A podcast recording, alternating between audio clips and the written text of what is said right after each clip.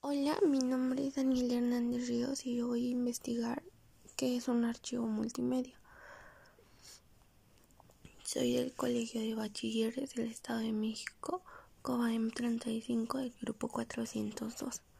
Un archivo multimedia se refiere a todos aquellos objetos que hacen uso de múltiples medios de expresión para presentar la información. Dichos medios pueden ser imágenes, sonidos, videos, animaciones, entre otros.